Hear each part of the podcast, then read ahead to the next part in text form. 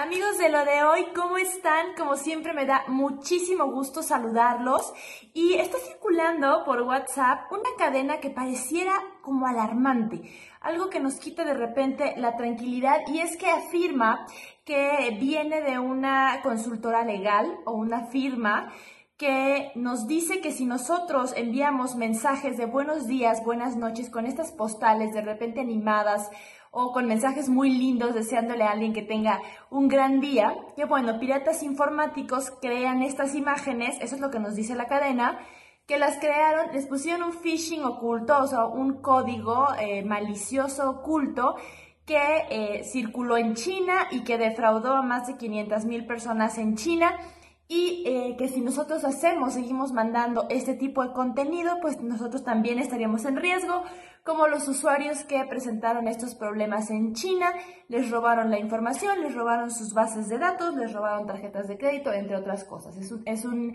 eh, daño literal a la privacidad. ¿Qué tenemos que saber? Primero, es una cadena de WhatsApp. La cadena de WhatsApp no porque lo pase por WhatsApp o porque nos mencione el nombre de una firma legal va a ser cierto. Si tú recibiste esta cadena, déjame decirte que es más peligroso reenviar la cadena que reenviar las imágenes de buenos días, buenas tardes y buenas noches. Son dos cosas separadas. Eh, lo primero es que si alguien quisiera robar la información de tu teléfono, no recurriría a una postal de buenos días, buenas noches para poner un phishing.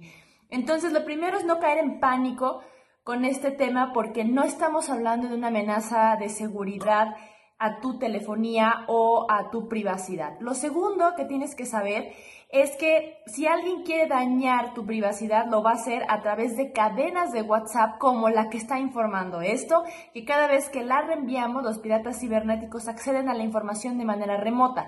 ¿Qué podemos hacer? No ser partícipes de las cadenas que buscan alarmarnos, eso es lo primero. Y lo segundo que tienes que hacer y que sí debes borrar son las imágenes de tarjetas de crédito, de códigos de seguridad y de contraseñas que es utilizado por WhatsApp, porque es lo primero que un pirata cibernético va a buscar cuando entre a tu información. Entonces, eso sí lo tienes que borrar y tienes que evitar a toda costa de usar WhatsApp para informar sobre estos datos personales. Lo tercero, no caer en pánico, no distribuir información de este tipo y por supuesto usar las redes sociales de manera responsable. Si tienes alguna duda, déjanos aquí tus comentarios, tú siempre tienes la mejor opinión. Adiós.